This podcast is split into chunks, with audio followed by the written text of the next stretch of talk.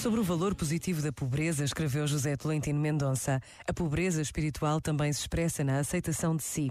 Não temos apenas mal-entendidos com os outros. Por vezes, o maior e o mais difícil mal-entendido é conosco próprios. Não nos aceitamos, não nos abraçamos, não nos acolhemos, não nos perdoamos aceitar-me no que sou e não sou, no que fui, no que não fui, no que não consegui, no que correu bem e no que correu mal, na fraqueza e na fragilidade.